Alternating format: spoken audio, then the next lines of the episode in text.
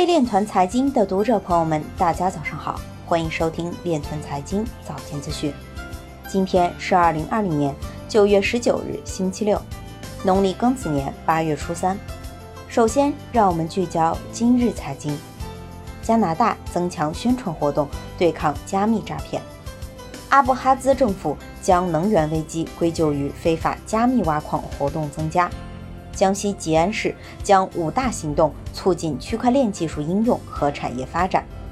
人民银行深圳中心支行针对虚拟货币交易所进行清理整顿。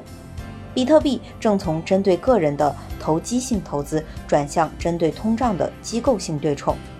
中东地区大多数加密货币交易来自土耳其。英伟达法律代表称，投资者无权访问其2017年和2018年加密热潮内部记录。受之前被网络攻击事件影响，推特增加安全措施。浙商银行行长表示，利用区块链跳出传统信贷投放方式，缓解融资难、融资贵。世行张志军表示。数字人民币可不与银行账号挂钩，保护使用者隐私。今日财经就到这里，下面我们来聊一聊关于区块链的那些事儿。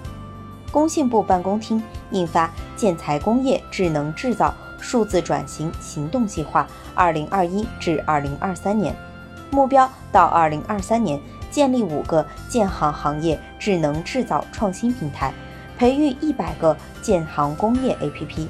形成若干大数据、云计算、物联网、区块链、五 G 通信、虚拟现实、工业互联网等新一代技术应用场景。以上就是今天链团财经早间资讯的全部内容，感谢您的关注与支持，祝您生活愉快，我们明天再见。